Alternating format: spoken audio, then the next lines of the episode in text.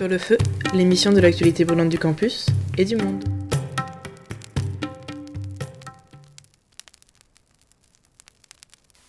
Bonjour à toutes et bonjour à tous, bienvenue dans cette 13e édition de Sur le feu et on commence tout de suite avec l'actualité étudiante. L'actualité étudiante, elle commence dès aujourd'hui, du 9 au 11 février 2022. Paris Solidaire organise une collecte de biscuits emballés, de soupes solubles et de mouillettes et de gobelets pour organiser les futurs maraudes. Dépêchez-vous que ça termine ce soir à 19h. Le 14 février, SPE vend pour la Saint-Valentin des chocolats en péniche, c'est 7 euros le paquet. Et pour les amoureux qui n'aiment pas le cacao, La Péniche, euh, le, le média étudiant, organisera lui une vente de fleurs le même jour. Vous pouvez d'ailleurs déjà les précommander. Et puis le 15 février 2022, Fabien Roussel sera l'invité dans le cadre du projet présidentiel par le Parlement étudiant, Sciences Po TV, la conférence Olivier La Péniche et bien sûr Radio Germaine. Ça se roulera du coup le 15 février à 19h en l'amphithéâtre Boutmy. Plus tôt dans la journée, l'association Méden Sciences Po organise de 15h30 à 16h30 une conférence sur l'avenir de l'Afghanistan sous les talibans avec l'ambassadeur de France en Afghanistan, M. David Martinon, et le chercheur affilié à l'IFEAC spécialisé sur l'Afghanistan et son environnement régional, M. Didier Chaudet. Le même jour, l'AS organise une conférence en salle Eugène Echtal le mardi 15 février à 19h15. Elle portera sur les enjeux géopolitiques de la Coupe du Monde 2022 au Qatar. Le 16 février, le BDA organise une dégustation de vin à 20h ce mercredi à la cave de Belleville dans le 19e arrondissement. Et le même jour, il y a la fameuse soirée du BDE, la Saint-Valentin, de 23h à 5h pour la réouverture des boîtes. La billetterie est ouverte depuis le mercredi 9 février. Et enfin, le 17 février, le Cercle marxiste de Sciences Po organise une conférence débat intitulée Critique marxiste du programme de la France insoumise. Donc ça se passera de 19h15 à 21h en salle 900 au 9 rue de la Chaise. Et enfin, la dixième édition des Parisiennes se déroulera du 18 au 20 février. Donc c'est le plus grand tournoi international étudiant de Paris qui accueillera pour l'occasion plus de 650 sportifs et sportives qui viennent d'universités de partout en Europe pour s'affronter dans les quatre disciplines suivantes, le foot, le basket, le volley et le rugby. Et pour clore le tout, une soirée aura lieu le samedi 19 février. Et on passe à l'actualité nationale maintenant, avec comme premier sujet les présidentielles, donc qui approchent, et une question que l'on se pose, et si la gagnante de celle-ci était l'abstention? Et oui, en effet, l'abstention pourrait être la grande gagnante en fait, de cette élection présidentielle de 2022. C'est en tout cas ce que craignent beaucoup d'observateurs de l'actualité politique actuellement? Alors pourquoi ils craignent cela? Bah, Tout simplement en regardant dans le, dans le rétroviseur et en regardant notamment les élections régionales qui euh, ont eu un taux d'abstention qui s'est élevé au premier tour à 65,7%. C'est-à-dire que seulement environ un tiers du corps électoral s'était déplacé aux urnes pour aller voter. Euh, c'est 23 points de moins qu'en 2015 lors des dernières élections régionales, donc c'est une chute libre qui n'est pas liée au Covid, ça avait pu l'être le cas pour les municipales, donc il y a vraiment eu un désintérêt massif au régional. Ça s'est notamment confirmé chez les jeunes, puisque les 18-25 ans ont été 87% à bouder les urnes. Euh, ça monte à 80% pour les 18-30 ans. Donc du coup, on a voilà, une jeunesse, on a des quartiers populaires qui ont boudé majoritairement les urnes. Les politologues et également les candidats à l'élection présidentielle ont peur que ce boudage des urnes continue pour cette élection présidentielle qui habituellement beaucoup intéressé. On se souvient que euh, en 2017, on avait atteint un taux de participation qui était d'environ 75% et que le maximum de l'abstention au premier tour avait été atteint en 2002 avec 28% avec les, les conséquences qu'on connaît. Donc du coup, il y a cette peur importante, surtout que pas mal de candidats tiennent à ce que l'abstention soit massive parce que ça va dans leur sens. Alors du coup, on peut questionner pourquoi cette abstention, pourquoi les jeunes se sont majoritairement désaffiliés des, partis politiques. Et oui, donc comme tu l'as dit Arthur, c'est en particulier les jeunes qui sont le plus touchés par ce phénomène. Et on a notamment les chiffres d'une enquête qui est sortie récemment euh, dans Le Monde une enquête euh, des sociologues Olivier Galland et Marc Lazare intitulée Une jeunesse plurielle qui tente donc d'expliquer et de comprendre les différentes causes de l'abstention chez les jeunes. Il y a plusieurs raisons, sans doute. 43% des jeunes, selon cette étude, donc des jeunes qui ont été sondés par cette étude, disent ne pas avoir euh, assez d'idées précises pour se positionner sur l'échelle gauche-droite.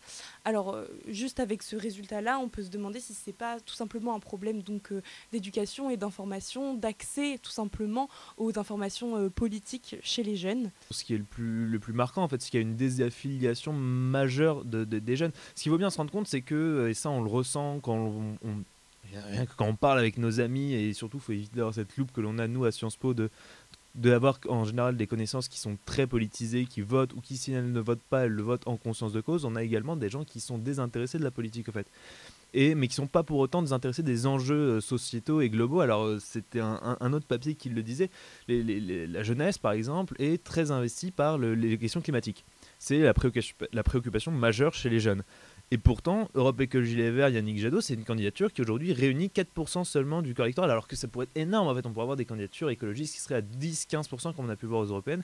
Et en fait, c'est relativement faible, justement parce que cette jeunesse ne se mobilise pas pour des partis, ne se mobilise pas pour des, euh, des candidats. Alors, comment expliquer cela? Et bah, Peut-être déjà parce qu'on a quitté aussi un, un, certain, euh, un certain fonctionnement des partis. On avait à l'époque des partis de masse et. Euh, on a pu le voir par exemple avec des partis comme le Parti communiste ou la SFIO euh, au début, du XXe siècle, des partis qui par exemple allaient dans les quartiers, allaient parler, allaient directement même faire des cours du soir pour expliquer leur théorie, expliquer leur, euh, leur programme, expliquer sur quelle base ils se, ils se reposaient pour, euh, proposer des politiques nouvelles, on avait vraiment un effort de vulgarisation de la part des partis qui étaient vraiment des véhicules. Aujourd'hui, on a perdu ça, ce qui du coup déplaît aux jeunes. Les partis, c'est des euh, espèces de machines à faire gagner une personne. On le voit avec Emmanuel Macron, avec la République en marche, il n'y a pas de cohésion en son sein et du coup, on se base plus sur des personnes et du coup, ça douche plus facilement les espoirs. Et on a pu le voir avec Emmanuel Macron qui avait fortement mobilisé sur son nom, sur cette euh, envie de ben, défaire toute la vieille politique politicienne. On trouve aujourd'hui beaucoup de jeunes qui s'étaient tournés vers Emmanuel Macron dans cet espoir qu'il change la politique bah, ça n'a pas vraiment eu lieu. Et aujourd'hui, on retrouve cette désaffiliation importante chez les jeunes. Et en plus, s'ils ne sont pas intéressés, on a le problème de la malinscription, je crois, qui, touche beaucoup de jeunes. Oui, effectivement, la malinscription, ça touche, alors pas, pas seulement les jeunes, ça pose un gros problème dans le taux d'abstention, c'est juste des gens tout simplement qui oublient de se réinscrire sur les listes électorales, il y a des délais pour ça à respecter, euh, et en effet, ça, ça, bloque une partie, en fait c'est tout le système administratif souvent qui est critiquable en France.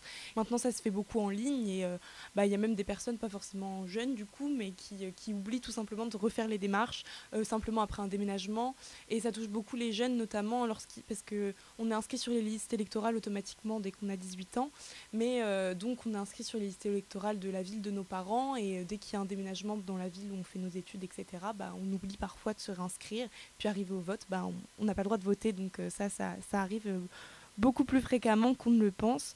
Mais je voulais rebondir, Arthur, aussi sur ce que tu as dit par rapport aux partis et, le, enfin, leur problème à, mobiliser, à mobiliser les jeunes. C'est vrai que maintenant, on assiste beaucoup plus quelque part un peu des guerres de personnalité. Les gens vont plus euh, voter pour euh, une image et donc euh, ce que la personne représente, mais pas pour un parti avec qui porte vraiment des idées.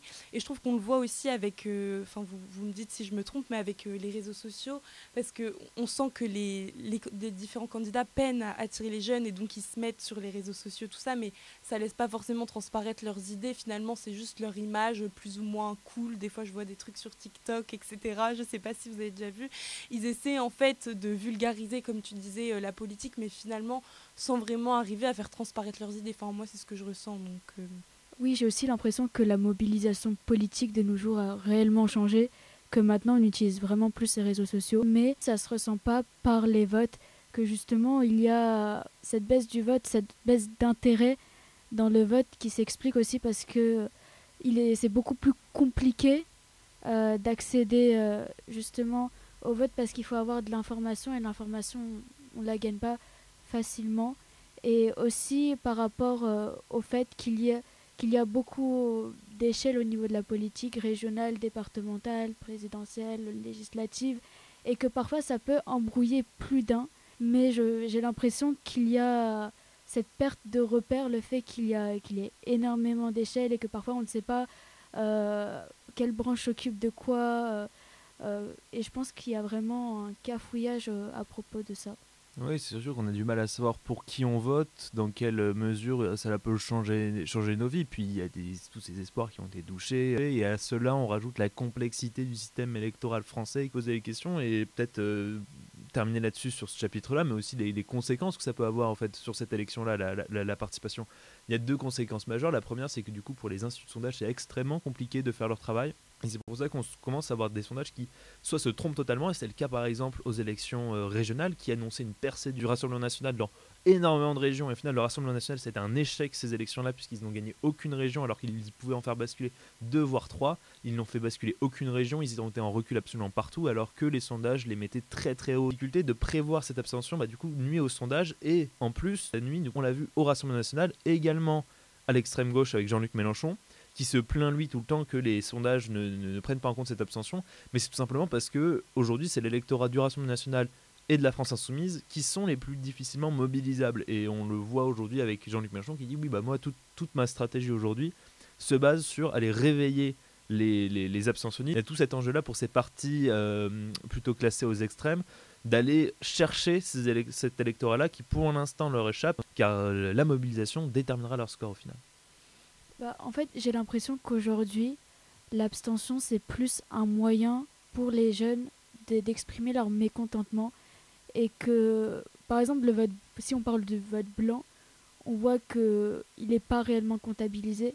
Donc voilà, on, vous tiendra au courant des avancées, mais en tout cas, euh, beaucoup de, questions se posent. Mais on, continue euh, sur le thème des présidentielles, mais cette fois-ci, on va parler des parrainages car euh, depuis le 1er février, le Conseil constitutionnel a commencé à publier la liste des parrainages validés et continuera de le faire puisque la campagne de ces parrainages se terminera seulement le 4 mars 2022.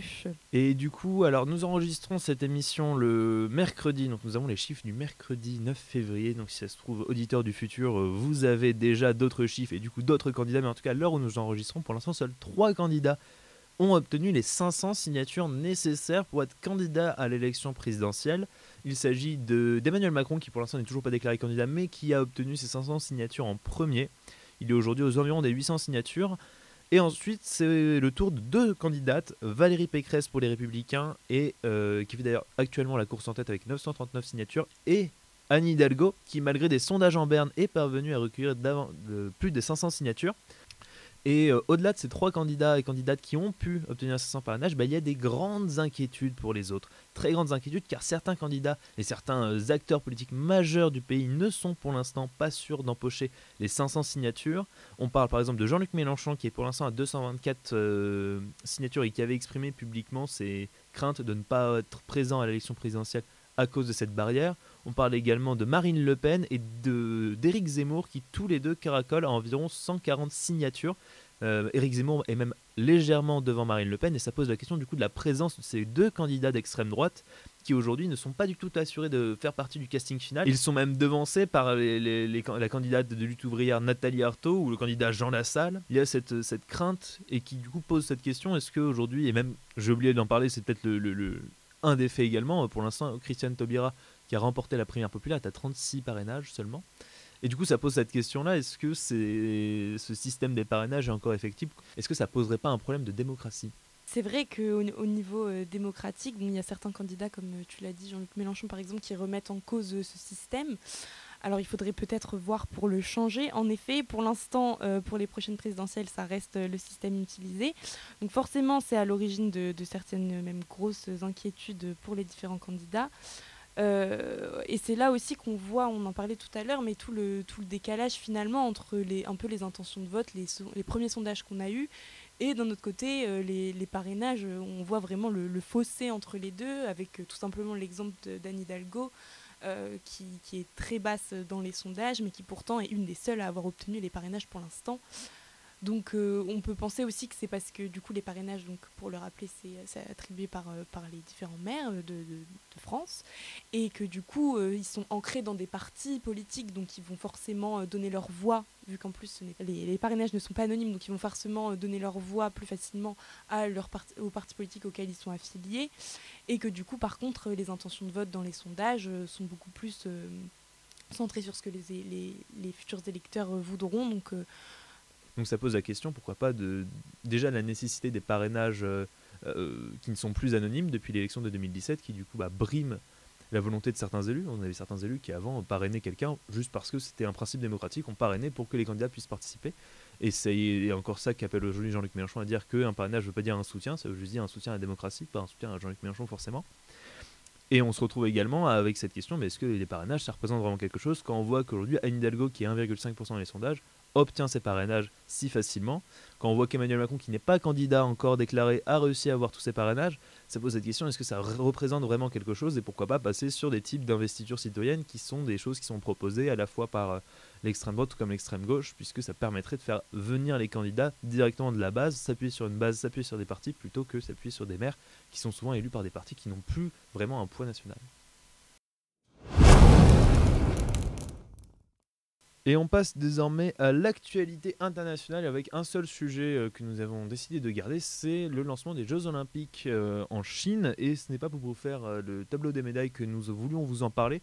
En fait, pour parler des polémiques qui entourent aujourd'hui ces Jeux Olympiques qui se déroulent du coup à Pékin, donc ces Jeux Olympiques d'hiver, ces Jeux d'hiver qui se déroule à Pékin, ou du moins dans les alentours de Pékin, dans une région qui n'est absolument pas montagneuse et absolument pas faite pour faire du ski, mais visiblement ça n'a pas posé de problème à l'État chinois pour construire de, de, de, toute pièce une station de ski gigantesque pour pouvoir euh, organiser cette, cette, compétition. Et au-delà de cet enjeu climatique, il y a tout un enjeu euh, géopolitique puisque ces JO ont été boycottés diplomatiquement par les États-Unis, par de nombreux États alliés aux États-Unis.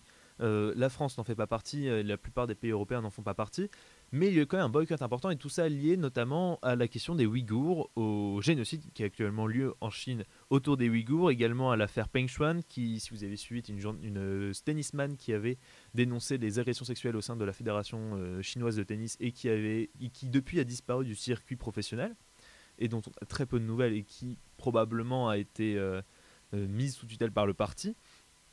Et du coup, c'est toute cette question est-ce que la France avait raison, par exemple, de ne pas boycotter cette compétition Du moins, quel est le poids du boycott diplomatique autour de, ces JO Et euh, quel est le, voilà, questionner également l'esprit euh, olympique, puisque c'est ça qui a été euh, retenu par la Chine pour accuser les États-Unis d'être mauvais joueurs, de dire mais l'esprit olympique, ça sort de, l'aspect politique, on ne devrait pas boycotter des JO parce que c'est contraire à l'esprit olympique. Alors, est-ce que cet esprit olympique va, vaille encore quelque chose? Et tout simplement, bah, quelles peuvent être les répercussions de ce boycott diplomatique? Et oui, donc c'est d'abord euh, toute une déception finalement, parce que la Chine en parlait depuis très longtemps de ces JO et avait promis euh, une structure efficace, euh, écologique, et que ça se déroulerait en toute sécurité. Alors ça pose plusieurs questions. La question écologique, comme tu en as déjà un peu parlé Arthur, puisqu'effectivement, des jeux d'hiver qui se déroulent sans aucune neige véritable qu'avec de la neige artificielle, ça paraît euh, un peu problématique. Quelques sportifs ont, fait part de, leur perplexité, ils étaient un peu inquiets. Et il y a notamment aussi quelques inquiétudes euh, par rapport au, Covid finalement, parce qu'en fait ces jeux se déroulent dans un contexte d'un pays qui est resté encore confiné jusque très récemment et qui est euh, fermé, en fait, dont les frontières restent fermées. en tout cas, il n'y aura pas de place vendue, personne ne pourra les voir, c'est seulement des invités déjà prévus, etc. Mais donc l'esprit du sport, t'en parlais, mais ça paraît un peu compliqué dans, un contexte euh, comme ça, puisque bah, euh, quelque part, il n'y aura pas vraiment de spectateurs euh, qui, viendront, qui, pourront, qui auront l'occasion de venir voir les jeux se dérouler. Et puis, bah, bien sûr, donc les questions diplomatiques. On sait que les États-Unis donc, ont boycotté euh, j'aimerais avoir votre avis. Voilà, pourquoi vous pensez que la France, euh, ça a choqué plus d'un, en fait, que la France ne boycotte pas, ne suive pas les États-Unis dans sa, dans sa lancée? Oui, oui, la France c'est tu. Alors, Roxana Maracineanu, du coup, la ministre des Sports, euh, devait se rendre à Pékin, mais elle a, elle a été positive au Covid, donc du coup, elle ne s'y rendra pas. Mais elle avait prévu de s'y rendre, je cite, sans état d'âme. Alors, c'est toute la complexité de, de la formulation. C'était elle y va, mais elle n'est pas contente d'y aller, ou du moins elle y va en traînant des pieds. Mais la présence française sera quand même assurée, contrairement aux Américains. Euh, ça, pose pas mal de questions. Alors là, c'est ma source personnelle, donc euh, retenez cette information à Dieu Germaine. Surtout, ne prenez pas ça euh, de, au pied de la lettre, prenez ça en tout cas avec des pincettes. Mais il y a aussi toute la question de la France qui organise en fait les JO en 2024 et que c'est sûr que si elle commence à, boycotter diplomatiquement des JO en 2022, peut-être que la Chine derrière va s'en souviendra et décidera de ne pas aller en France en 2024 et on sait que voilà il y a des enjeux autour du sport c'est-à-dire que on n'en a pas tellement parlé mais pour la Chine c'est extrêmement important l'organisation des Olympiades c'était quelque chose qui était censé faire oublier les affres du régime actuel en Chine Cette question, bien sûr, des Ouïghours qui est extrêmement préoccupante parce que la Chine maintient un silence assourdissant autour de cette question-là. On sait que les États-Unis commencent à sérieusement s'engager autour de cette question-là, notamment en interdisant depuis euh, quelques, quelques jours, quelques semaines, l'importation de produits ayant été fabriqués dans les régions où les Ouïghours sont persécutés. Du coup, il y a une véritable guerre diplomatique qui s'est lancée entre la Chine et les États-Unis et la France n'a décidé de prendre position parce que la France, bien sûr, risquerait, elle, de euh, ruiner en effet ses jeux, propres Jeux Olympiques en 2024. Alors, il y a aussi cette question du soft power. Les Jeux Olympiques, c'est un événement qui vous offre un rayonnement international. Et il n'y a qu'à voir comment aujourd'hui on prépare les JO de Paris en 2024. Il n'y a qu'à voir surtout les sommes investies pendant ces Jeux Olympiques pour euh, construire justement toute cette attirail. Et les Jeux Olympiques d'hiver coûtent extrêmement cher. J'ai pas les chiffres pour Pékin, mais j'ai les chiffres pour Sochi, qui avait coûté 13 milliards d'euros euh, ou de dollars. C'est extrêmement cher, surtout pour des jeux qui, pareil, étaient construits encore une fois dans une région où la neige ne tombe pas très abondamment. On était sans doute en dessous des 1000 mètres. Bref, c'est un investissement quasiment réservé pour le soft power, pour réussir à se donner une image internationale comme avait pu tenter également d'être les Jeux Olympiques de Rio pour essayer de donner cette image d'un Brésil resplendissant, qui avait plus ou moins échoué parce qu'il y avait eu énormément de polémiques sur bah, les destructions à la fois sociales et environnementales qu'il y, avait eu. Et du coup, c'est ce qu'on peut ressortir en fait de cette, euh, problématique aujourd'hui des JO d'hiver, de ce boycott diplomatique. Alors on pourrait se dire que les États-Unis c'est simplement euh, euh, quelque chose de, symbolique, que ça n'a pas vraiment de poids ce boycott diplomatique, surtout que les, les, les les participants, les sportifs se rendront bien, les Américains, les sportifs américains se rendront bien en Chine. Mais c'est quand même important parce que ça nuit au soft power des JO qui sont en fait le véritable investissement. C'est-à-dire que la Chine ne fait pas ça pour simplement le bonheur des sportifs, ni même pour mettre 300 millions de nouveaux skieurs comme ça a été prévu par le, régime chinois qui voulait que ces Jeux olympiques permettent à 300 millions de Chinois de faire du ski, ce qui doit être un désastre écologique également. Mais, en tout cas, ce n'est pas exclusivement pour ça, surtout pour un soft power qui aujourd'hui est mis à mal et ces Jeux olympiques commencent par, commencent par être un sérieux échec pour le régime chinois actuellement.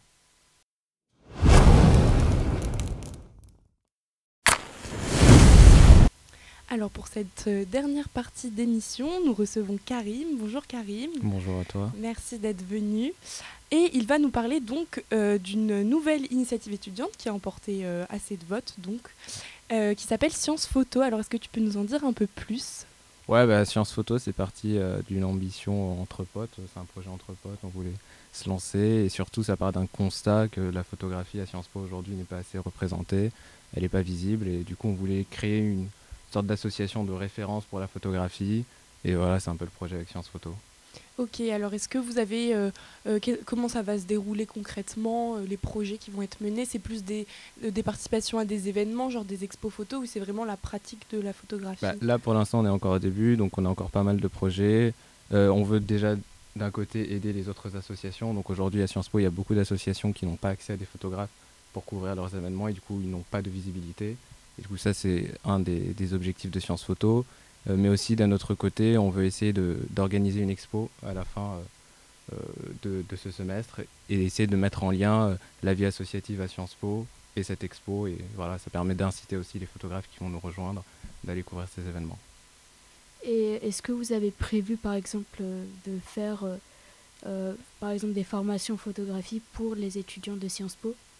Bah, c'est, on est en train de penser, euh, c'est, une possibilité, mais c'est assez compliqué parce que déjà on a très peu de temps, un semestre ça passe très vite. Donc si déjà on veut couvrir des événements et organiser une expo, euh, faire des workshops c'est une possibilité, mais ça va donner, demander beaucoup de temps. Quoi. Et du coup, est-ce que vous recrutez ou cherchez du monde ou Ouais, ouais, on recrute en ce moment, on cherche des, photographes, euh, qu'ils soient amateurs ou non, on, prend un peu tout le monde et le but c'est justement qu'ils aillent couvrir euh, les événements d'autres associations. Et à la fin de l'année, ils se voient récompensés en quelque sorte euh, avec une exposition où on expose leurs photos. Donc vous allez à la fin de l'année, vous allez donc exposer toutes les photos euh, des participants. Voilà, c'est l'objectif. Après, on n'a pas encore une organisation avec Sciences Po, mais on espère pouvoir la réaliser. Et euh, tu parlais de la représentation de la photographie au sein de Sciences Po. Euh, qu'est-ce, que, qu'est-ce que vous en pensez? C'est pas assez présent. Je sais qu'il y a des cours, euh, en tout cas en deuxième année, même en première année, il me semble, des ateliers artistiques sur la photographie, mais c'est peut-être la seule approche. Oui, mais c'est oui, mais même je pense que d'un point de vue associatif, c'est pas très développé. Je pense que dans beaucoup d'autres écoles, enfin un, pôle photo ou un club photo, c'est presque une formalité.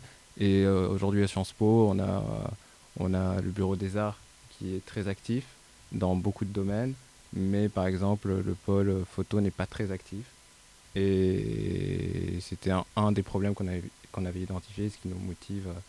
Et toi personnellement, comment tu as été initié à la photographie? Bah moi je suis pas non plus un très grand expert, je suis un fan de photos, j'en fais pas beaucoup, enfin j'en faisais quand j'étais jeune, euh, notamment avec euh, ma mère qui pour elle la photo est une grande passion, mais je pense qu'aussi avec cette initiative là c'est ce qui va me motiver de, redécouvrir ma passion pour la photo. Quoi.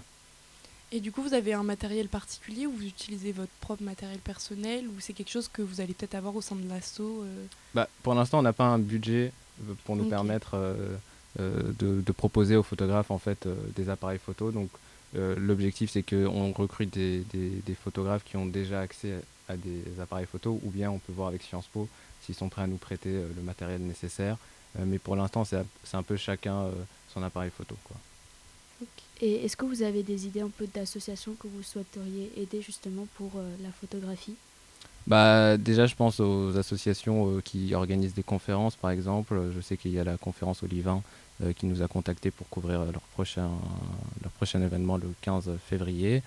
Euh, et ensuite aussi euh, aider d'autres petites associations. Je pense par exemple à Scooby-Doo, dont, j'ai eu l'occasion de parler avec la présidente et qui me parlait justement de ce manque d'accès aux photographes pour couvrir leurs événements. Et du coup, c'est aussi montrer une toute nouvelle facette des associations qui existent à Sciences Po, mais qui n'ont pas la visibilité nécessaire. Eh bien, merci Karim pour cette bah, euh, belle présentation de cette initiative. Et nous, on se retrouve euh, la semaine prochaine pour un autre épisode de Sur le Feu. Je vous souhaite à tous et à toutes une bonne journée. Sur le Feu, l'émission de l'actualité brûlante du campus et du monde. Radio. Radio. Radio. Radio Germaine.